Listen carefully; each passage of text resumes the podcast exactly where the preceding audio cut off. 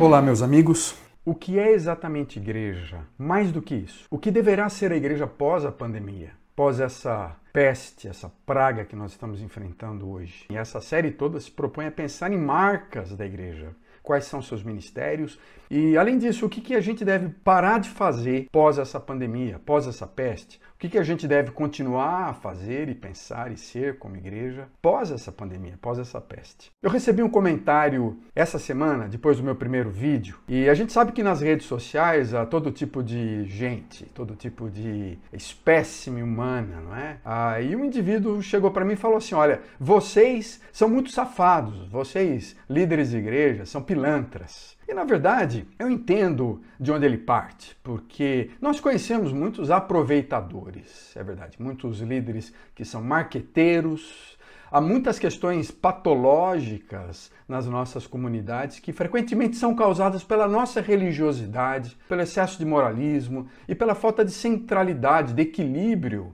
E muita gente na nossa igreja está precisando de terapia, né? Por causa desse ensimesmamento, desse personalismo dos seus líderes, dessa busca exacerbada por dinheiro, dessa tendência neoliberal de prosperidade, da gente simplesmente se enriquecer, buscar uma felicidade humana e não pensar nas coisas mais concretas do que é verdadeiramente uma igreja, segundo os princípios do Evangelho. Então, o nosso interesse aqui é dizer o seguinte: que nem todos são assim. Há muita gente séria. Eu tenho encontrado na minha caminhada muitos líderes honestos, fiéis, verdadeiros discípulos de Jesus, gente generosa, gente dadivosa, gente correta, não é? Porque essa, essa comunidade de, de homens e mulheres que se dizem discípulos de Jesus, ela também tem sido ah, um referencial para muitas pessoas desesperadas, deprimidas, sofrendo, gente desanimada, gente que precisa de ajuda.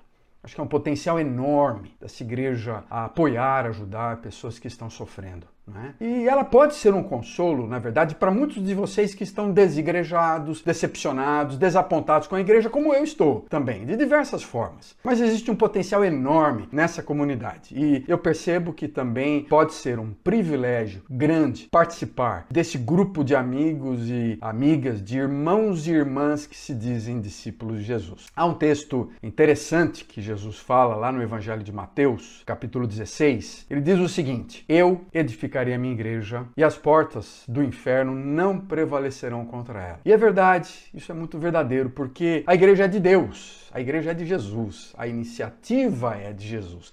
A gente chama isso em teologia da missio dei. A missio dei é essa concepção de que a igreja ela é uma propriedade de Deus, é propriedade exclusiva de Deus, singular de Deus, e a sua identidade, ela na verdade está escondida de uma forma até misteriosa, complexa. Nós temos falado dessa complexidade da imagem de uma igreja. Ela está escondida na própria pessoa de Deus. Jesus fala assim: "Eu edificarei minha igreja". Essa igreja é de Jesus ela não pertence a nenhum de nós. Então, por isso é importante a gente entender o que é realmente essa igreja e a promessa, inclusive, dessa vitória final que está garantida no texto de Mateus 16, dizendo que as portas do inferno não prevalecerão contra ela. Eu gostaria de falar de algumas das características mais fundamentais desse conceito de igreja. Nós, nós estamos tentando ainda estabelecer esses pilares básicos, né? pilares fundamentais. Eu quero falar um pouco sobre a presença de Deus, sobre amor, graça, fé, o Espírito Santo, nesse conceito, nessa imagem bonita do que é ser igreja. Dentre essas características que inspiram, que animam a gente, que encorajam a gente a pensar na igreja, ela é, precisa ser vista como uma comunidade da presença de Jesus, da presença de Deus. É comum a gente falar de ministério local, ministério regional, ministério denominacional, tem gente que tem ministério mundial, a universal, a igreja internacional em todos os cantos do mundo, essa igreja global, essa igreja planetária. Mas na verdade, na verdade a gente tem que pensar num conceito muito mais básico, que não está limitado a um local geográfico, a um espaço e que não é tão preciso assim, inclusive não tem nada a ver com o templo, né? E a gente percebe durante a pandemia que ser igreja, fazer parte da igreja não tem nada a ver com um prédio, com um santuário. Porque na verdade, a gente olha inclusive em toda a história do Antigo Testamento do povo de Israel, que mostrava um conceito mais teocrático geográfico, fronteiriço, um conceito assim de, de uma nação, não é um conceito do Novo Testamento quando Paulo emprega a palavra igreja em vários dos seus textos. Você olha, por exemplo, Paulo falando em Romanos 16 ou em 1 Coríntios 16 sobre essa igreja que é uma família. Você olha o apóstolo João lá em Apocalipse capítulo 2 se referindo a essa igreja como uma cidade. Né? Ou Paulo, novamente, em 2 Coríntios 8, falando dessa igreja como uma província. Né? Então, num certo nível, essa igreja, esse, essa igreja, essa comunidade está espalhada em várias regiões. E eu queria dar referência especialmente àquilo que Jesus fala sobre a igreja, quando ele diz o seguinte: Onde estão dois ou três reunidos em meu nome, ali eu estou, ali está a igreja. E, num certo sentido, essa é a definição mais clara de uma comunidade de homens e mulheres, desse pequeno grupo social social ou grande grupo social que se reúne em torno da pessoa de Jesus Cristo, em torno do Evangelho, em torno da palavra de Jesus. Ali Jesus está, ali Deus está presente. Esse grupo aqui que a gente participa dessa comunidade, então na verdade é uma porção dessa igreja, é uma parte de uma outra concepção muito maior. Então na verdade há uma igreja só, essa é igreja de Jesus, é uma igreja só onde pessoas se reúnem em torno do seu nome, em torno dos conceitos do evangelho, da sua palavra. Gente que experimentou essa essa nova identidade, uma uma nova humanidade em Jesus Cristo, né? Gente que participa daquilo que o evangelho chama um novo nascimento. É como você nascer de novo, nascer da água e do Espírito. E isso se torna uma jornada, pode ser é, que tenha começado com um evento, numa conferência, num culto, mas ele se torna, na verdade, uma jornada de seguir Jesus e caminhar durante a vida toda, ah, numa peregrinação espiritual do lado de Jesus Cristo. Então é muito mais do que aquela instituição, aquele prédio, aquela estrutura, aquela denominação. Né? A instituição da igreja vem, na verdade, a ser mais a expectativa de que a presença de Deus esteja nela, a presença de Jesus esteja nela. Leonardo Boff diz o seguinte, é uma coisa muito interessante, que a igreja local é a igreja universal concretizada. A igreja local é a igreja universal concretizada. E ela se faz carne, ela se manifesta de forma assim visível e ela tem limites, então ela assume limites de tempo, de cultura, de local, de geografia e além do mais de ser humano, gente. Então acho que é uma boa descrição da igreja, é um local onde parte dessa igreja de Jesus está localizada, seja virtualmente, seja num prédio, mas ela se identifica dentro de limites, certos limites uh, definíveis, como fazendo parte desse grupo de discípulos de Jesus Cristo. Então, nesse sentido, a igreja está praticamente em todos os lugares. Em qualquer lugar que você for, qualquer cidade que você viajar, vai ter um grupo de discípulos, com exceção de algumas regiões do mundo muito pouco alcançadas, onde uh, o evangelho de Jesus não chegou. E aí então tem essa conotação uh, esse desejo por parte dos cristãos de levarem essa mensagem maravilhosa de Jesus àqueles que não conhecem, a regiões, a lugares que ainda não conhecem. Né? Mas na verdade, então, prestem atenção, quando a gente pensa o que caracteriza a igreja é o fato de que Deus está presente, de que nós estamos na presença de Deus, de que Deus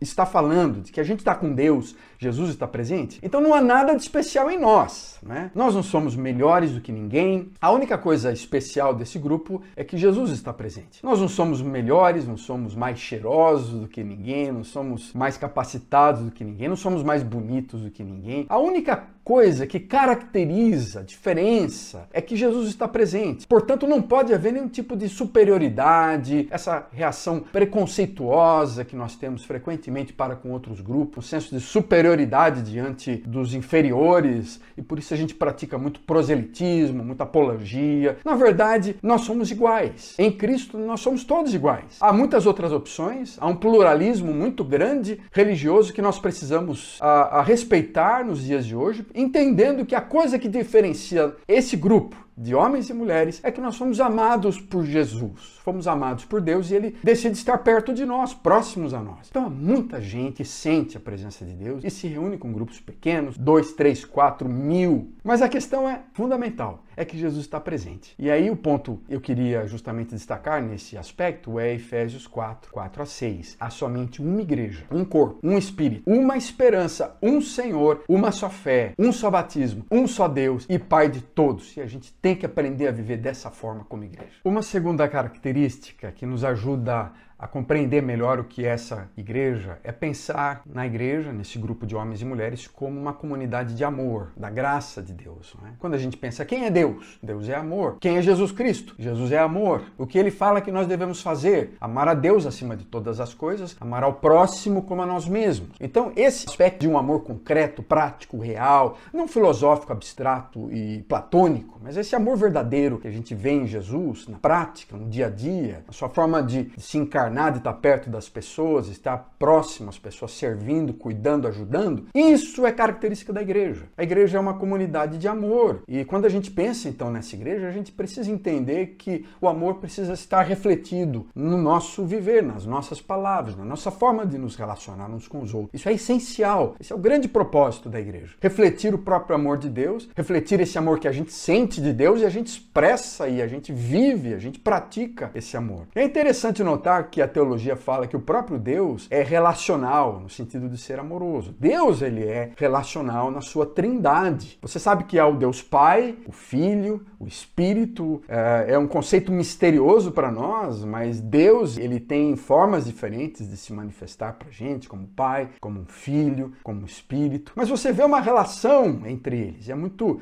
há muito comunhão, é muito da, da relação. Deus é um Deus relacional. Deus é um Deus amoroso e esse amor se manifesta na própria Trindade. Aquilo que o Jürgen Moltmann chama da doutrina social da Trindade. Essa independência, autonomia e respeito entre as pessoas da Trindade, entre as diferentes obras, a complementaridade ao mesmo tempo, diversidade no próprio Deus e numa relação puramente amorosa, 100% amorosa, sem interesses escusos, sem egoísmo, sem ensimesmamento. Então Deus, ele, ele manifesta ele mesmo como exemplo para nós, que nós devemos aprender a amar uns aos outros. E ele nos chama então para sermos homens e mulheres de reconciliação, gente que ama, gente que entende que a coisa mais importante é amar. Não é a hostilidade, não é o ódio, não é a polarização, não é a gente ficar criando picuinhas, brigando, discutindo uns com os outros, resolver nossos conflitos de forma melhor, aprender a ser mais pacíficos, aprender a ser gente que reconcilia, que ama, ama de forma verdadeira, não abstrata. A gente tem que parar de falar de amor se a gente não vive, a gente não sabe expressar, se a gente não pratica no dia a dia. Mas eu diria que é essencial que a nossa igreja tenha esse cheiro de gente que ama, esse perfume de gente amorosa. É fundamental para que a gente possa ser igreja pós-peste, pós-pandemia. A igreja, e aí eu termino esse ponto com John Stott, a igreja é um povo, uma comunidade de gente amorosa que deve deve a sua existência à solidariedade e essa distinção coletiva em relação a outras comunidades. Há uma coisa que é bem específica, ela é chamada por Deus, ela é chamada para amar. A terceira característica fundamental da igreja que nos inspira, que nos anima, é que ela é uma comunidade de fé. Fé é uma palavrinha pequena,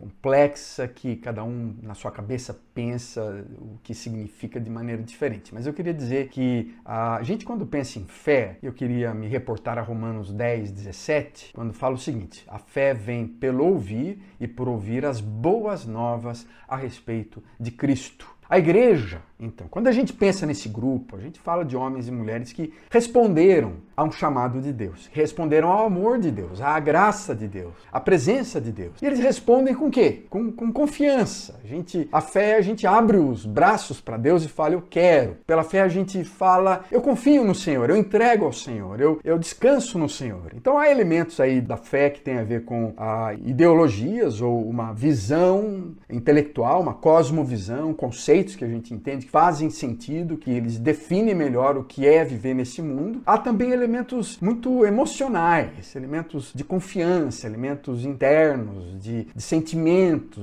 de, de gente que espera, que confia, que descansa, que se deita na rede, que se sente abraçado por Deus, que se sente amado por Deus. Então, esse elemento é fundamental quando a gente pensa na igreja, nessa comunidade. Nós ouvimos Jesus e a gente responde com fé. A gente aceita Tá? Então há uma coisa que a gente não pode comprovar, então é algo que a gente experimenta. E eu não vou tentar enganar você aqui dizer que é tudo comprovável, é cientificamente naquilo que a gente lê nos textos bíblicos. Eu não estou aqui para fazer nenhuma apologia dizendo que você ah, vai lá procurar a arca de Noé, vai lá e você vai ver o, onde aconteceu esse aquele fato. Eu creio nos fatos bíblicos, mas Deus não se preocupa em prová-los cientificamente. Há vários elementos científicos, é claro, há várias questões que você é, percebe que é comprovável, mas o objetivo fundamental de Deus e, e do, do, cristianismo é experimentar, é saborear algo especial. Isso tem dimensões intelectuais, dimensões emocionais, dimensões volitivas, decisões que a gente toma quando a gente ouve essa boa nova, quando a gente se alegra com essa história, quando a gente sente que Deus vem e aquece nosso coração, a gente ouve, a gente confia em Deus, a gente entende que a espiritualidade é importante, a gente sabe que há uma questão transcendental que não dá para a gente explicar plenamente, mas eu quero confiar em Jesus e eu tomo a decisão. Então, parte do ser igreja é gente que realmente ouviu esse evangelho, que foi proclamado de maneiras diferentes. Gente, então, que fala: Eu quero Deus, eu quero mudar de vida, eu quero me arrepender, eu quero andar com Jesus, eu quero que Jesus entre na minha vida. Então, há um elemento de confiar.